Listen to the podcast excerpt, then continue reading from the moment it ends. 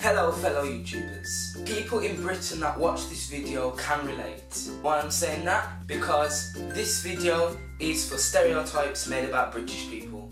Now number 5 on my list is tea. I can say this ain't true at all. I know people in Britain who cannot stand tea whatsoever. Also people say about drinking tea is British people drink it morning, noon, evening, night, every second of the day. They'd be drinking it at work. They'd be drinking it at school. They'll be drinking it in their sleep.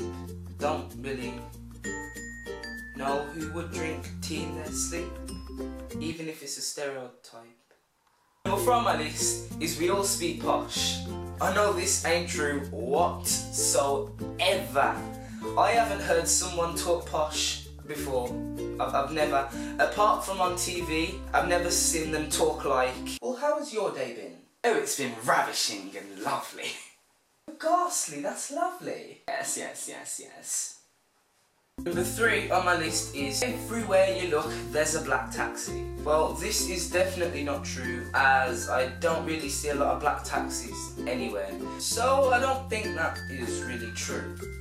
You can probably have lots of black taxis but not a lot of black taxis. Number two is there's telephone boxes everywhere scattered all around England. Again, this ain't true. I can say this isn't true because there's these cool things nowadays called phones, like you can carry them with you. And how awesome is that? So you don't really need telephone boxes. And plus, there's probably only like four in every town, so it's not literally scattered everywhere.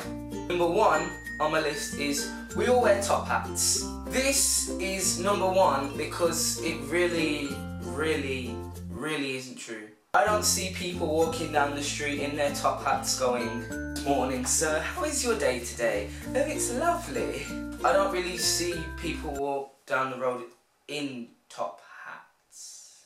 Anyways, if you like this video, hit the like button. If you want to see more videos, click subscribe. And if you want to keep up to date with all the videos that are coming on, just press the post notifications button and you'll get a message saying that one of my videos has been uploaded.